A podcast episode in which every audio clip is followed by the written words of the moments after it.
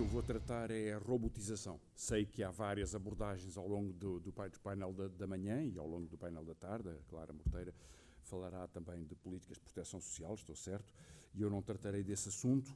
Eu concentrar-me-ei em dois, dois, tópicos. O primeiro, o, o, efeito da robotização na alteração das, eh, das formas de organização do trabalho e depois, eh, em segundo lugar, eh, algumas das respostas que estão a ser discutidas nos movimentos populares. Não tentarei sequer ser, ser exaustivo a esse respeito, mas concentrar-me nas duas que me parecem mais importantes no debate político entre as esquerdas de hoje. O crescimento da venda de robôs é mais impressionante na eh, memória eh, ou na cinematografia do que propriamente na realidade das fábricas. É um crescimento impressionante. Em 2015, o valor de venda de robôs era 25 mil milhões de dólares à escala global. Prevê-se que em 2020 seja praticamente o dobro e em 2025 praticamente o triplo. No entanto, esses valores bastante impressionantes são cerca de 1 e poderá crescer para 2% do total das despesas eh, de investimento empresarial em eh, informação e tecnologia. Portanto, o grande crescimento da robotização eh, é uma parte pequena do crescimento das indústrias de informação e comunicações. Eh, venderam-se 50 mil robôs em 2009, portanto é relativamente recente este processo de desenvolvimento. Em 2014 eram quatro vezes mais, 200 mil. Provavelmente, eh, quando tivermos os números de 2017, terá ultrapassado os 300 mil robôs. Robôs industriais. Não estou a falar da Bimbi, que é um robô. É, a industrialização por via de robôs é muito importante em algumas, em algumas economias especializadas em indústria de ponta. Por exemplo, a Alemanha é a economia mais robotizada, segue-se o Japão. É, mas, como vos disse, é uma parte ainda muito específica desta, é, deste investimento. E, portanto, a pergunta que se pode colocar é em que é que eh, a robotização vai alterar as relações de trabalho, ou até a definição das profissões. Eh, na, na análise económica, ao longo de muitos anos, de economistas, eh, digamos, pró-capitalistas ou de economistas críticos a ideia que predominou sempre, e já estou a falar de finais do século XVIII, princípio do século XIX, ou seja, a Revolução Industrial e o século XX, mais recente, a ideia foi sempre de que a tecnologia tende a substituir o trabalho. Era a ideia do eh, David Ricardo, era a ideia do Karl Marx, cujo bicentenário de nascimento se comemora hoje, como bem sabem, eh, era a ideia depois de um economista liberal britânico, o John Maynard Keynes, na primeira metade do século XX, e em certa medida ficou como um dos, um dos pilares da, eh, da, da, interpretação eh, marxista sobre os ciclos e a evolução económica, o crescimento da composição orgânica do capital, ou seja, o aumento do peso do capital fixo, máquinas e equipamentos, em relação ao capital variável, ou seja, salários, esse, essa desproporção crescente entre máquinas versus trabalho seria o que determinaria a queda eh, da taxa de lucro. E, portanto, eh, seria é um ponto essencial da análise, eh, da análise marxista sobre a evolução cíclica, sobre as tendências e contradições do desenvolvimento eh, capitalista eh, e tem uma implicação para o que nos interessa nesta, no, debate de hoje, que é sobre a, a, a forma de relação entre o trabalho e o capital. Ehm, este é o ponto de partida. Quando, no entanto, olhamos com mais eh, detalhe para o que se passa na diversidade das economias, muito diferentes entre si, e dos setores industriais e das empresas, muito diferentes entre si, mesmo dentro de uma mesma economia, encontramos eh, situações um pouco distintas. Eh, vou só citar dois trabalhos, dois tipos de estudos. O primeiro é de um grupo de historiadores eh, que estudaram o capitalismo britânico. Eh, e ao olhar para estes dois séculos, eh, ficaram com a ideia de que eh, a noção de que as grandes revoluções industriais e a aplicação da robotização seria uma das formas disso eh, altera substancialmente os equilíbrios e as formas de qualificação do trabalho e, portanto, com todas as consequências, capacidade negocial, organização sindical, organização da empresa, capacidade de expressão, não é bem a história que nos tinham contado. Eh, o que eles descobriram foi que a noção de que a primeira revolução industrial, princípio do século XIX, portanto, máquinas a vapor, maquinização das fábricas, passagem do trabalho artesanal, da maquinofatura, para a produção eh, organizada com divisão de trabalho. Que essa forma de revolução industrial promovia a desqualificação dos trabalhadores e, portanto, aumentava o número de operadores de máquinas ou de funções produtivas não qualificados, não é exatamente verificado na história. A razão para pensar isso percebe-se qual é.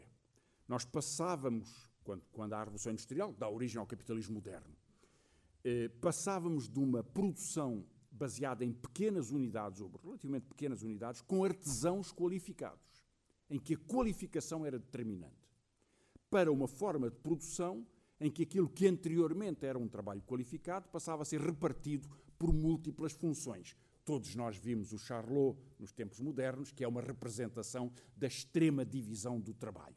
Nessa divisão do trabalho, cada pessoa, cada operário ou operária, apertava um parafuso, empurrava uma máquina, recolocava e, portanto, não havia qualificação nenhuma porque era o conjunto do processo produtivo que devia determinar essa, eh, essa evolução. E, portanto, ao passar do artesão qualificado para o processo produtivo muito partilhado, e muito desqualificado, haveria um abaixamento do nível geral de qualificação. Não é exatamente verdade, porque ao mesmo tempo que se criavam, detectaram estes, estes historiadores, quando foram investigar a história de, de fábricas concretas, porque além da linha de produção, o tal processo Charlot, havia muitos trabalhos mais qualificados e que não existiam anteriormente, e que contribuíam para a concepção, o desenho, os protótipos, a certificação de qualidade, eh, as funções muito mais sofisticadas de realização da mais-valia, portanto, de venda dos produtos, eh, porque são produzidos em série, portanto, em maior quantidade, e a partir daí a comercialização tem outro grau de divisão de trabalho que não tinha quando o artesão, a sua unidade empresarial, a sua unidade fabril, provoca, eh, criava uma uma peça e outra peça e outra peça. E, portanto, eh, esta. Eh, no fundo, o que estes historiadores nos dizem é que a Revolução Industrial alterou substancialmente o mapa do trabalho, das formas de trabalho, desqualificando umas e qualificando outras. E até criando outras formas de produção. E, portanto, aquela velha ideia que eu referi, David Ricardo, Marx, Keynes e outros, de que em geral, a tendência seria mais máquinas para trabalho mais submetido. Não é exatamente verdade. Um estudo mais recente, eh, publicado nos Estados Unidos, eh, fez um inventário de 25 anos da alteração das qualificações do trabalho, 1980 a, a 2005, portanto, as vésperas da crise do subprime. Eh, e a ideia é, o ponto de partida deles era eh, vamos ver a hipótese clássica. Está a crescer o trabalho pouco qualificado. Ehm, e o que eles verificaram é que é verdade, o emprego e o salário dos trabalhadores menos qualificados degradou-se ao longo de 25 anos, por causa da maquinização e por causa da robotização mais tarde, mas ao mesmo tempo, os trabalhadores de serviços incluindo aqueles que têm uma função indireta no sistema produtivo, melhorou o emprego e melhoraram os salários. Portanto, mais uma vez a mesma conclusão. Alterou-se o mapa eh, do emprego. Eh, e alguns desses setores têm eh, outras formas de controle sobre o sistema produtivo, por exemplo, porque eh, determinam o software ou verificam os ritmos da, da, da, da produção de máquinas ou outras formas de, desse tipo. Ehm, é verdade que eh, a progressiva redução do preço da computação, incluindo a redução do preço dos robôs, tornou mais fácil a substituição de trabalho por capital fixo. Porque é mais barato comprar máquinas agora do que era há uma geração atrás. E elas podem ter uma contribuição, portanto, uma, uma, um efeito sobre a produtividade uh, relativamente maior. Mas é também certa a mesma conclusão que já, uh, a que eu já me referi. Quanto mais sofisticado é um sistema produtivo, mais diversificadas são as operações que no sistema produtivo, antes do sistema produtivo e depois da produção, fazem parte integrante do processo de valorização do trabalho. No Marx, como sabem, havia uma, um paradoxo, não é? Portanto, porque ele, no primeiro livro do Capital, define o trabalho produtivo estritamente como o trabalho operário que acrescenta valor na produção da mercadoria, mas em contrapartida, no terceiro livro do Capital, que já foi publicado pelo Engels depois de ele morrer, em 1894, e eh, a partir de notas do Marx, mas enfim, supõe-se que notas bastante detalhadas, já passa a considerar não o processo de produção estritamente, mas o processo de realização, ou seja, a confirmação nos preços de mercado do valor que está incorporado nas mercadorias. Como percebem, se a mercadoria não é vendida, o valor que ela tem perde-se. E, portanto, a venda da mercadoria é a condição para concluir o processo de exploração. Ora, se a venda da mercadoria, a realização, é a condição para esse processo, então todas as funções não diretamente produtivas, mas que são determinantes para essa realização, contribuem para a, a, a, o processo de exploração e, portanto, para o processo de acumulação de capital em torno da eh, confirmação do valor da mercadoria. Ora, estes autores o que fizeram nesta concepção, portanto, se é assim, nós temos sempre uma mudança do mapa. Então, o que eles foram ver foi as profissões nestes 25 anos. E estudaram 702 profissões para verificar quais seriam as que estariam mais em risco com a robotização. Eh, as conclusões não são muito surpreendentes. Os processos mais rotineiros são aqueles que mais facilmente podem ser substituídos por uma máquina. Os processos mais criativos, onde é preciso mais decisão humana, são aqueles que mais dificilmente podem ser substituídos por um algoritmo. Mesmo os processos rotineiros relativamente complexos podem ser substituídos. Um exemplo que está a desenvolver no, no, nosso tempo, nos nossos meses, dias, 2018, nos anos anteriores e que vai continuar nos próximos anos, é a condução. A condução de um veículo pesado ou de um automóvel. Portanto, a condução automática é um processo rotineiro. Mas, na verdade, é uma rotina de muitas rotinas. E de rotinas de resposta a surpresas. Vem um carro pela direita, vem um carro pela esquerda, ultrapassou-nos, há um sinal vermelho, eh, há um carro que está mal, mal, mal, mal parado. Eh, um processo de condução automática tem que responder com rotinas, com algoritmos, a todas estas possibilidades e tem que saber decidir no mesmo tempo, ou mais rápido, do que decidiria um condutor humano com a mesma segurança, que aliás é relativa.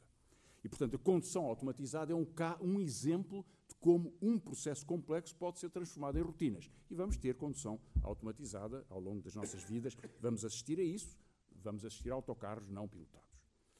Eh, mas há outros processos que são de tal modo criativos que não é possível eh, substituí-los.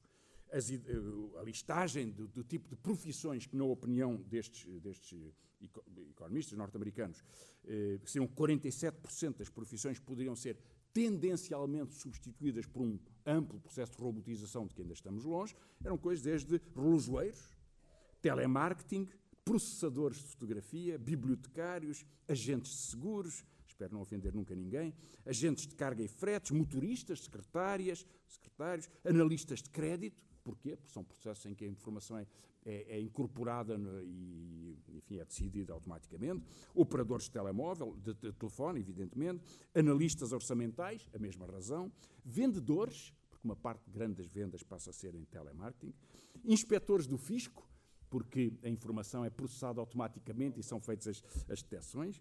Eh, cozinheiras, cozinheiros, empregados de mesa, pedreiros, joalheiros, tratadores de animais, vá-se lá saber porquê, mas eles consideraram que isso seria também automatizado. Agora reparem bem, eh, a ideia de que o foco das profissões se transforma sempre ao longo do tempo é evidente. Eu há pouco tempo revi um filme de 1969, eh, um dos filmes do Dustin Hoffman, quando ele era muito novo. Ele fez 80 anos, eu lembrei-me de rever o filme. 1969, portanto, estamos a falar há 50 anos. É um filme que todos viram, talvez, que é o The Graduate, em português acho que se chamava A Primeira Noite, e ficou muito famoso por uma canção que é eh, Mrs. Robinson. Eh, em que ele era muito novinho. Bom, mas o importante do filme é uma frase que há certa, uh, do filme em que alguém, ele, ele é um jo jovem universitário, não é, que se apaixona por uma senhora, uma, mulher mais velha, uh, e, e a certa altura pergunta-lhe o que é que ele quer fazer. E alguém lhe diz, tanto há 50 anos, e alguém lhe diz assim, o que é que vai ser o mundo daqui a uns anos? Numa palavra, plásticos. Plásticos. O plástico é que ia ser, ainda não era, é que ia ser o grande, a grande indústria que se espalhar por todo o lado. Bom, ponhamos agora mais umas décadas depois. O Bill Gates dizia no outro dia, eh, que há uma década, que vai haver um robô em cada casa.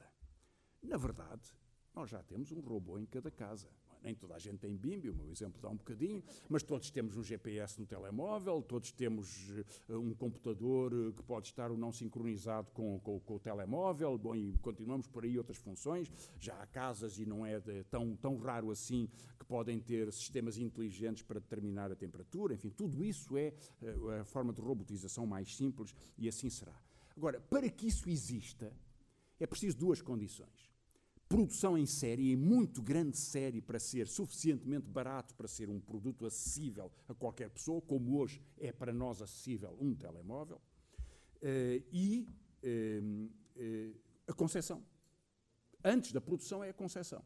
Portanto, é preciso incorporar grande capacidade de inteligência, de conhecimento e de tecnologia e de sofisticação para assim o fazer.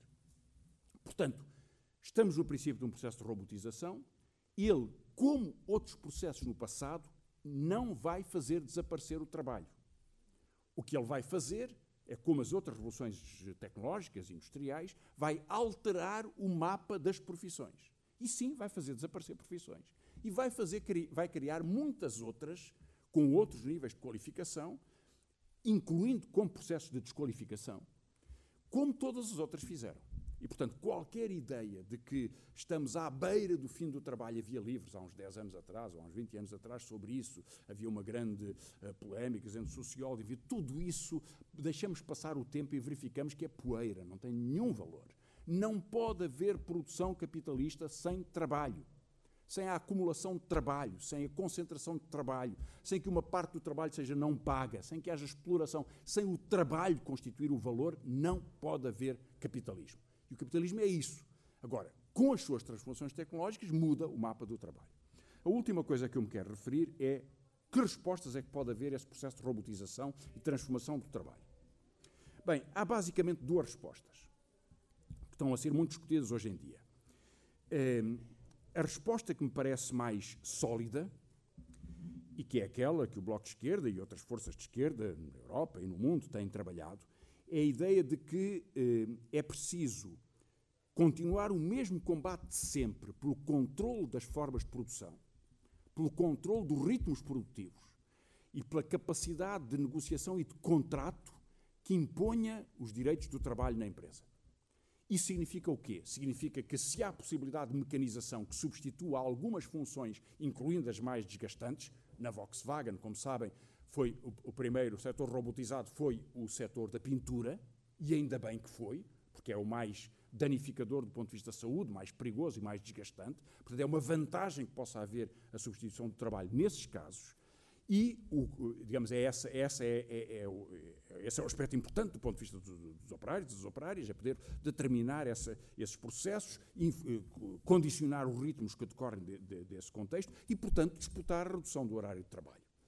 A possibilidade de aumentar o emprego nessa alteração de mapas depende muito essencialmente daquilo que foi, ao longo dos dois séculos, uma das maiores conquistas civilizacionais do movimento operário, foi ir reduzindo o horário de trabalho, primeiro conseguindo uh, a semana inglesa, as 40 horas depois, e depois a seguir disputando as 35 horas, e quem sabe se um dia não disputaremos as 30 horas ou outro, ou outro horário assim. Portanto, é essa a forma uh, estratégica essencial que tem sido das mais contínuas, das mais persistentes, das mais bem-sucedidas, das mais difíceis, com certeza. Mas é aí que, o trabalho, que os trabalhadores têm lutado. Há uma segunda forma, eu quero me referir a ela para concluir. Porque ela apareceu com alguma moda no contexto atual e eu quero uh, argumentar que ela é um, uma alternativa perigosa, enganadora e, aliás, uma inteligentíssima estratégia uh, das políticas liberais que se chama rendimento básico universal. Todos vocês já ouviram falar disso. O argumento aparece exatamente assim: como a robotização, podemos passar a ter uma produção com pouco trabalho. E, portanto, para que as pessoas vivam, o Estado deve-lhes garantir um rendimento universal, qualquer pessoa, criança, velho, homem, mulher, qualquer, eh, que lhe permita viver eh, dedicando-se, se quiser, eh, à pintura, ou, enfim, ou quiser, qualquer função. Esta ideia cresceu, tem hoje, digamos, um culto, Uh, livros, filósofos, um argumento muito importante, é a forma de, de, acabarmos com a exploração do trabalho, é a forma de não haver dependência do Estado, é a forma de que as políticas de proteção social não dependam da filtragem por uma burocracia que muitas vezes, e é verdade, é impositiva uh, sobre as pessoas e até uh, persecutória sobre as pessoas. Todos nós vimos o último filme do Ken Loach a esse respeito, o Daniel Blake, e sabemos bem que aquilo é verdade. Portanto, esse é o argumento. O grande problema é que eh, esta eh, solução não permite, nem estimula, nem organiza a luta social e, sobretudo, vende uma quimera. Eh, há dois partidos em Portugal que têm defendido esta posição, o PAN e o LIVRE. Nenhum deles se deu ao trabalho, portanto, ambos prometem um rendimento universal se ganharem. Portanto, distribuir dinheiro. Nenhum deles deu ao trabalho de explicar de onde é que vem o dinheiro. O que já agora é uma pergunta razoável de fazer. Se você me vai dar dinheiro, diga-me lá, garanta-me lá que isto não é por três meses. Uh, façam uma conta simples. Há 10 milhões de pessoas em Portugal. Se o rendimento básico fosse 500 euros, que é pouco, menos do que o salário mínimo nacional, não permite viver com a tal à vontade para eu agora quero me dedicar à pintura, viajar, passear, visitar uh, as catedrais góticas do norte da Europa, ou o que for. Ehm, se eu recebesse 500 euros, se cada pessoa recebesse 500 euros, 10 milhões, imaginemos até que só se paga 12 meses por ano. 500 vezes 12 vezes 10 milhões são 60 mil milhões de euros. Pagar 60 mil milhões de euros o total da cobrança de impostos em Portugal é cerca de 30 mil milhões. Ou seja, era preciso triplicar os impostos em Portugal. Triplicar. Cobrar mais duas vezes além do que já se cobra. É possível? Não tem sentido nenhum. Não tem sentido nenhum. É, há algumas experiências de rendimento básico e há algumas propostas. Eu tive há pouco tempo num debate na Web Summit com uma secretária-geral do, do, Movimento Europeu do, do, do, Rendimento Básico, e eu insisti muito, bom, mas está bem, você quer dar dinheiro, por favor, mas diga lá quanto é que é. Ah, não, é distribuir dinheiro para que todos possam, mas diga lá quanto é que é. Não, mas é porque é para, para todos terem as mesmas condições, mas quanto é que é? E ela lá me disse 60 libras, ela vivia em Inglaterra, 60 libras, portanto, 80 euros. 80 euros por mês. Uh, estive num debate com, com, um senador brasileiro, que é um dos grandes defensores do rendimento básico, e ele dizia-me: Você não quer acabar com a prostituição, com os miúdos que se dedicam ao crime, porque eles não têm que viver, então têm fome, é preciso dar-lhes dinheiro para poder ver, mas diga-me quanto é que é. 25 dólares por mês. 20 euros. Há pouco tempo atrás, nestas últimas eleições italianas, um partido, o Partido 5 Estrelas, que aliás foi o partido mais votado, prometeu 780 euros a cada pessoa, todos os italianos, jovem, porque acabou de nascer, tem 100 anos, todos 780 euros. E prometeu uma certa verba. Bom, eu dividi essa verba pelo número de meses e pelo uh, número de italianos. E dava 35 euros por mês. E eles prometeram 780. Bem, mas como é que é possível? se, vão, se aquela é a verba que dizem que têm e vão distribuir por todas as pessoas todos os meses, dá 35 euros, não dá 780. Pois aí é que está o problema. É que esta proposta é bonita, mas como não resulta, depende de cortar despesas sociais. Por exemplo, deixar de pagar subsídio de desemprego. Ou deixar de pagar as pensões. Ou deixar de pagar os hospitais. E aí pode resultar. Na verdade, é por essa razão que no último congresso do PSD português, o Carlos Moedas, comissário europeu, apresentou uma moção a dizer assim: atenção, há aqui uma ideia fantástica. Rendimento básico. Vai mudar as políticas de segurança social. Claro que sim. Porquê? Porque se retira aquilo que se garante às pessoas na escola pública ou na saúde ou nas pensões e cada um vai ao mercado. Agora nós perguntamos: eu troco 500 euros por mês por ir ao mercado quando a minha filha tiver que fazer uma cirurgia, ou quando a minha mãe tiver que não sei o quê, ou quando tiver a sua pensão. Quer dizer, qual é o sentido que isto tem? A, a, a, conquista que o movimento operário conseguiu foi socializar uma parte do salário, porque o nosso direito ao Serviço Nacional de Saúde é salário. Nós pagamos-lo com impostos. Portanto, é uma parte do salário indireto.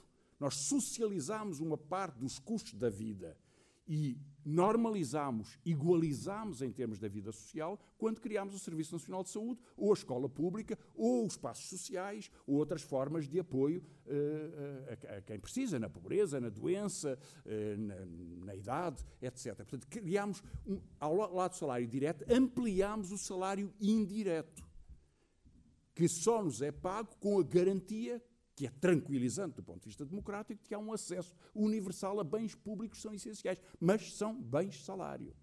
E, portanto, se esses são passados para o mercado, nós ficamos numa situação de extrema vulnerabilidade. Partic e acabo. Particularmente, evidentemente, aqueles que estão mais, mais, mais vulneráveis. Recentemente, no, na Índia, o governo da Índia, que é o governo de direito, fez uma proposta de rendimento básico universal. 8 dólares por mês, mas acabava com todos os programas de apoio alimentar aos mais pobres. E, portanto, este processo vai ser constituído assim. Portanto, eu não concluo aqui. Hum, eh, há opções difíceis na luta contra, na organização do trabalho, e todas elas têm que ver com o espaço da democracia, e o espaço da contratação, e o espaço da luta sindical, e o espaço da luta social, e o espaço do trabalho dentro da sociedade moderna.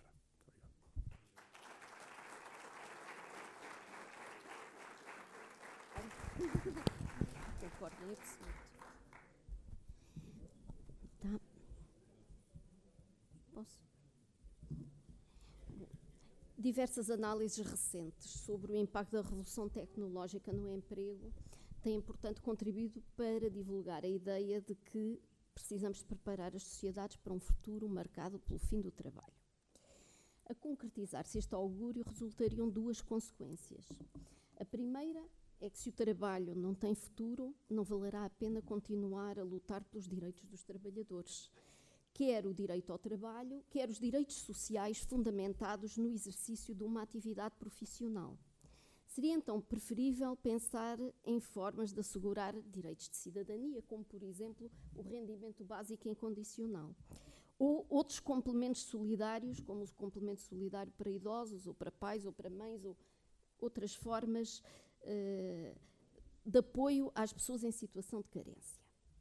A segunda consequência uh, da substituição do trabalho por máquinas seria a tendência para a redução da principal fonte de receita da segurança social.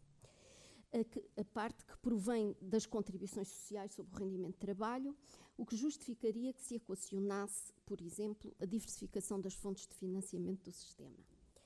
Eu vou-me referir aos dois aspectos, quer no plano dos direitos, uh, voltando na sequência do que o Francisco Louçã, nós não tínhamos convidado, eu não sabia sobre o que é que ia falar, uh, mas também tenho aqui algumas considerações sobre o rendimento básico incondicional. Uh, e é, como já foi explicado, uma das ideias que decorrem da miragem do futuro sem emprego e que tem feito o seu caminho. Uh, na sequência da discussão sobre o futuro do emprego, ressurge a ideia da criação do rendimento básico, porque começou por ser uma proposta da direita, de Milton Friedman, uh, nos tempos mais recentes, visando desmantelar os sistemas de segurança social e os direitos sociais dos trabalhadores na reforma, no desemprego, na doença. Porque há um aspecto que eu acho que é fundamental entendermos: é que os, os autores neoliberais, monetaristas e outros, eh, têm eh, um plano particular de ataque à segurança social. No se, porquê? Porque a segurança social garante segurança de rendimento aos trabalhadores e, portanto, enriquece o estatuto laboral. E esse aspecto, e por isso mesmo, eh, o ataque à segurança social representa um ataque ao estatuto laboral. E, em alternativa, os, os autores, por exemplo, que, que se filiam nessas correntes, defendem sempre, ou invariavelmente, acho que sim, um, a substituição dos mecanismos de segurança social apenas pelo sistema fiscal, que faz uma mera redistribuição de ricos para pobres, entre categorias da população com diferentes níveis de rendimento. E normalmente é um sistema mais vocacionado para proteger o sistema fiscal pode dar alguma proteção de rendimento através da redistribuição, mas apenas às pessoas com escassez de rendimentos. Não é um sistema que enriqueça o estatuto laboral através da segurança económica que proporciona, como por exemplo o, o, sistema de segurança social. Mas a ideia do rendimento básico tem seduzido algumas pessoas de esquerda, porque acreditam que há pouco a fazer, basicamente, para reduzir o desemprego. Então, habituaram-se a um horizonte sem pleno emprego, Outros temem os efeitos da revolução tecnológica e, por medo, rendem-se à narrativa e acabam por aceitar uma versão mínima de um Estado social, desde que seja garantido o tal rendimento básico para todos. O ponto de partida é que se acredita que não vai haver emprego no futuro, e então bastaria atribuir rendimento, ou seja, capacidade de despesa, sem garantir emprego aos cidadãos. Uh, ou seja, o rendimento básico é uma nova versão da proteção social para uma sociedade sem pleno emprego. E, eh, acima de tudo, e o primeiro argumento contra o rendimento básico incondicional é que assenta no pressuposto da inevitabilidade do desemprego de massa. Ou seja, rendemos-nos à ideia da inevitabilidade do desemprego de massa, em vez de termos um, um, papel ativo na reivindicação da mudança do modelo de condução de política, da política económica que explica precisamente o desemprego de massa. Mas podemos, eu penso que esta primeira ideia bastaria para rejeitar liminarmente uh, a proposta, mas vale a pena enumerar alguns problemas que suscita, para além daquilo que o Francisco Louçã já referiu, que é a questão do financiamento nunca é respondida pelos advogados da ideia, o rendimento básico é muito caro, como também já referiu, muito mais caro do que os planos diretos, muito mais caro do que um plano direto de criação de empregos.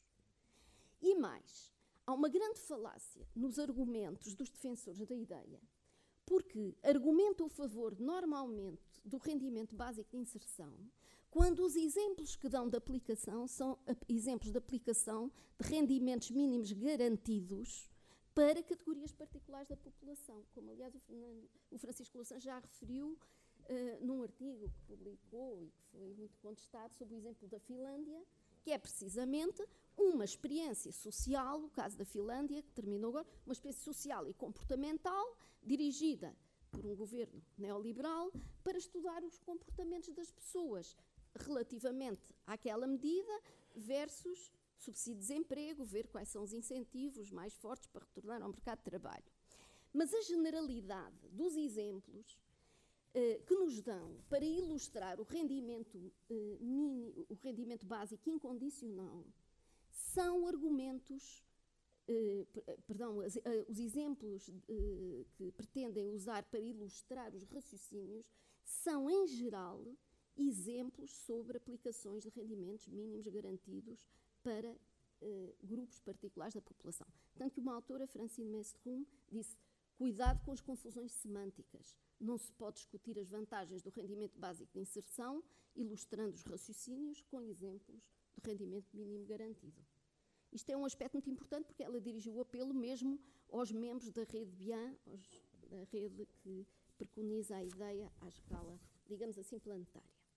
Bom, para além das questões de financiamento já referidas, eu penso que a ideia é muito perigosa. É muito perigosa porque desafia diretamente os direitos sociais dos trabalhadores.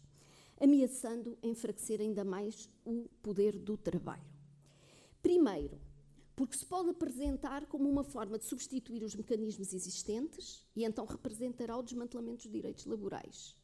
Mas por vezes é apresentada como uma medida complementar aos mecanismos existentes.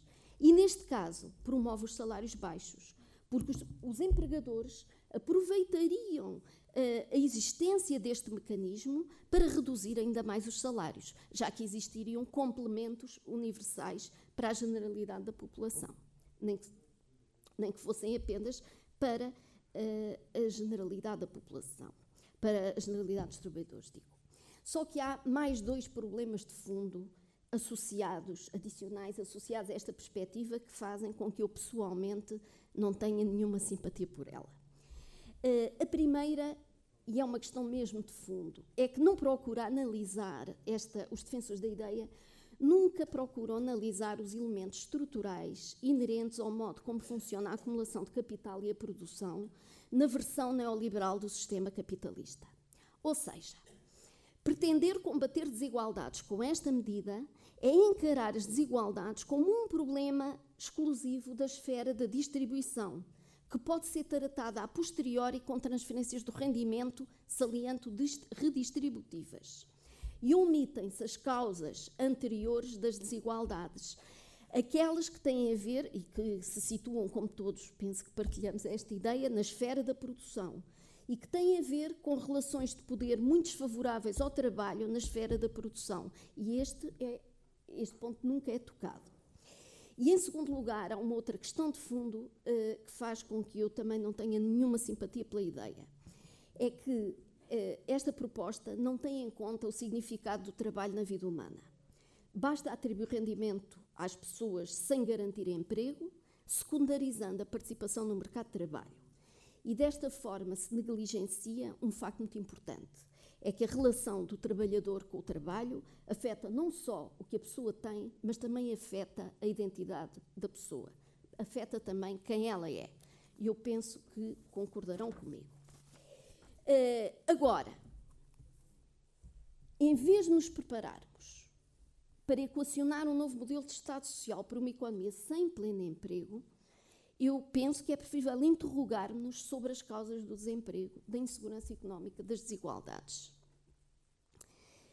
O principal defensor contemporâneo da medida, o Philippe van de Parrais, que é um belga eh, muito conhecido, argumenta que o desemprego se deve à rigidez salarial, ou seja, ele considera-se social-democrata e progressista, porque o salário é demasiado elevado, afastando o mercado de trabalho da sua posição de equilíbrio concorrencial. Ou seja, escreve-se completamente na teoria neoclássica, no âmbito do pensamento dominante. O desemprego não é encarado como uma falha sistémica, por isso não pode ser corrigido com políticas macroeconómicas de regulação da procura. O desemprego, para este autor, é um fenómeno exclusivo do mercado de trabalho que se resolve com políticas de mercado de trabalho. E essas são as políticas neoliberais que nós sabemos exatamente quais são. O salário é encarado como o preço da mercadoria de trabalho, se for flexível, permitirá o ajustamento entre a procura e a oferta de trabalho. A solução para o desemprego é, pois, a redução do salário. Por isso, daí o ataque à negociação coletiva, porque impede os mercados de funcionarem em condições ideais, ou seja, com perfeita flexibilidade de preços, leia-se de salários à baixa o ataque ao salário mínimo e o apelo à moderação salarial e o, e o ataque à contribuição social. Os sucessivos apelos à redução da TSU patronal e a proposta, que também é uma proposta neoliberal, da diversificação das fontes de financiamento. Porque a contribuição social, na lógica neoliberal, é um custo não salarial do trabalho. Portanto, e esse tem que ser reduzido, porque é muito mais. Se já é difícil reduzir o salário, se há tantos apelos à moderação salarial, ao fim dos salários mínimos, moderação salarial, então aquela componente que é o salário indireto, contribuição social, que serve para ser mutualizada e garantir o pagamento das prestações sociais, é mais fácil de reduzir do que o próprio salário. Isto remete-nos para outra discussão para a discussão seguinte, para o segundo tópico da minha exposição, que é a questão do financiamento da segurança social. Já perceberam que eu também sou contra a diversificação das fontes de financiamento. É um ponto em que já, desde há algum tempo, eu tenho divergências com o Bloco. Não subscrevo essa proposta, mas pronto. Há um grande debate na esquerda, sempre houve esta questão, é debatida e quer as, os sindicalistas, quer eh, os economistas, digamos assim, progressistas, têm tido sempre grandes divergências a este nível. Nos momentos mais difíceis, todos defendem a contribuição social por várias razões. Mas isto às vezes tem a ver com o momento. Bom, eu penso e acredito que é fundamental, eh, com vista a enriquecer o estatuto laboral, a robustecer os direitos dos trabalhadores, não desligar a segurança social do trabalho. E este, para mim, é um ponto absolutamente crucial. E se, então vamos ver qual é a melhor forma de reforçar o financiamento para garantir os direitos laborais. De um ponto de vista económico, toda, toda a receita provém do produto. Portanto, podíamos dizer que a questão é quase indiferente vir de um lado como vir do outro. O que é preciso é financiar, criar produção, suficiente rendimento e assegurar que uma parcela suficiente do rendimento seja transferida para financiar estes mecanismos. Mas há razões políticas institucionais, vale a pena ponderar acerca das alternativas e que podem fazer-nos preferir pender para um lado ou para o outro.